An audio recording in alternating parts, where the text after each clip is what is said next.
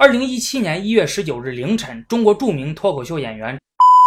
在美国纽约长岛开车蛇行，被美国警方拦截停车，并在车上搜查出了毒品和枪支，当即就被逮捕了。随后 被美国检方指控非法持有武器、非法持有管制药物等罪名。如果罪名成立的话，他将面临三年半到十五年的刑期。然而，在经历了法院十一次开庭审判之后，在二零一八年六月，法院最终宣布美国检方指控的罪名不成立，无罪释放。法院只是判开车时候打电话违反交通法规，缴纳一百五十美元的罚款，那就行了啊，也就是九百六十多元人民币。很多人会感觉到非常的不可思议，毒品和枪支那是警方当场从的车上搜出来的，可谓是证据确凿，铁证如山。为什么？还会被判无罪呢？这是因为 的辩护律师主张，警方在搜查周立波的车的时候，并没有根据法律程序出具搜查证，也没有证据能够表明同意了警方的搜查，因此警方搜查出来的毒品和枪支属于非法证据，应该加以排除，不能成为审判的依据。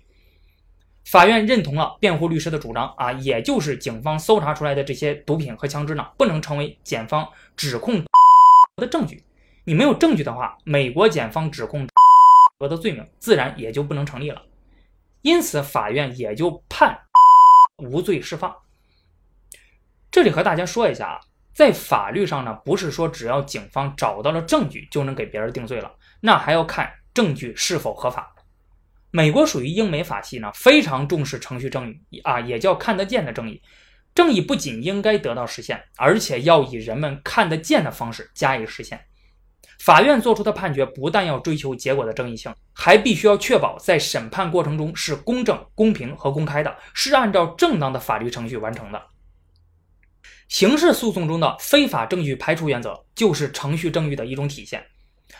侦查机关通过非法手段所获得的证据是无效的啊，不得在刑事审判中被采纳。比如刑讯逼供，比如在没有申请法院搜查令的情况下去搜查了被告人的房屋啊、车子啊、信件等等。一系列方式所获得的证据就是非法的证据。美国警方在搜查的汽车的时候，既没有获得搜查令，也没有获得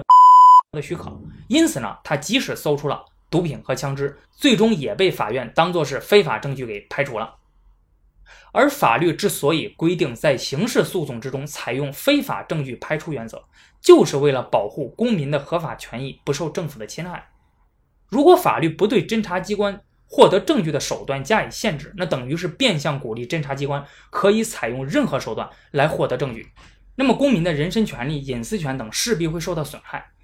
在刑事案件中，警察、检察官等公权力机关代表国家来起诉个人，他们掌握着国家机器，拥有着大量的公共资源，比如人力、物力、财力、先进的科技手段、侦破技术等等，可以去追究犯罪嫌疑人的责任。他们处于非常强势的地位。而在他们面前，个人就显得太弱小了，完全不是对手。因此，法律必须要限制公权力机关，要对他们进行最严格的要求，以保护弱势方，维护公平。还比如，刑事诉讼中规定的无罪推定、疑罪从无的原则，也是出于上述这种考虑的体现。未经审判证明有罪的被控告者就是无罪的。如果得到的证据显示呢，被控告者有可能有罪，也有可能无罪，存在疑问的，那么。被控告者就会被宣判为无罪。美国的法律规定，在刑事诉讼之中呢，要想证明被告有罪，检方提出的证据必须要超越一切合理怀疑。也就是说，检方提出的证据必须要让法官和陪审团相信被告有极大的可能干了这件事儿，没有什么合理怀疑的空间。发生在一九九四年的辛普森杀妻案，就是这种疑罪从无原则最好的体现。辛普森呢，他是美国著名的橄榄球明星啊，在一九九四年呢，被美国检方指控是他杀害了自己的前妻和一名男子。警方从辛普森家里面搜出了沾有血迹的手套，与案发现场遗留的另一只手套是一对儿，另外还有带血的袜子。经过血液基因检测，发现与被害者的血液是相同的。案发现场还发现了辛普森的血迹，另外辛普森的汽车、家里的过道都发现了血迹。在案发时间，辛普森也无法提供不在场的证明。那么，几乎所有的证据都在指向辛普森是杀人凶手，看似已经铁证如山了，对吧？然而，这些证据却因为存在瑕疵。第一，是因为这些证据全部都是间接证据，你最多只能证明辛普森去过案发现场，但是不能证明辛普森杀了人。如果要想证明他杀人的话，那就要寻找更多别的证据，进行严密的推理。但是美国警方却始终没有拿出最直接的证据，你比如目击证人的证言，还有被告人的认罪口供等等。二是因为警方不规范的操作，导致以上的这些间接证据的证明力也大打折扣。比如，警方在没有拿到搜查令的情况下，就进入了辛普森的住宅进行了搜索，啊，那么这些证据呢，就涉嫌非法了啊。前面咱们也讲到过，还有警方拿着抽取辛普森的血液去了案发现场。结果最后送到实验室检测血液的时候，发现比当初抽取的少了一些。那么这就让人怀疑，案发现场发现的辛普森的血迹，那有可能是警方不小心哎，甚至是故意留下去的。这些导致了法官和陪审团对辛普森杀人提出了合理的怀疑。那最后辛普森被无罪释放。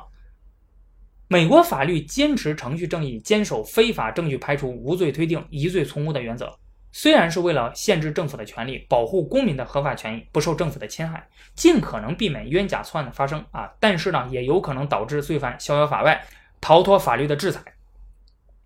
其中的利弊，美国看得很清楚。然而，美国在实际办案的时候呢，审判过程之中仍然坚持了上述的原则，是因为美国认为在处理刑事案件的时候，限制政府的权利，保护公民的合法权益，要比找到真凶更加重要。政府滥用权力和司法腐败对国家和社会造成的整体危害，要远超普通的犯罪分子。因此呢，必须要对政府的权利予以程序性、制度性的限制，防止执法者为了办案而不择手段，凌驾于法律之上。那么，对于个人而言，冤假错案对一个人的打击是毁灭性的。坚持程序正义、无罪推定、疑罪从无的原则，也许会放走真凶，但是。不坚持的话，一旦出现冤假错案，不仅会放走真凶，还会冤枉无辜的人。有人曾经这么形容美国的司法体制：宁可漏网一千，不得冤枉一个。美国从来都不认为他们的这个制度是完美无缺的啊，但是呢，却认为这是目前他们力所能及所能够创造的最不坏的制度。最后给大家推荐两部电影，一个是拍摄于1957年的，在美国上映的《十二怒汉》。和二零一五年国内据此翻拍的《十二公民》，那么看完这两部电影之后，我相信大家会对现代的司法体制所坚持的一些司法原则拥有更深的感受和更不一样的理解。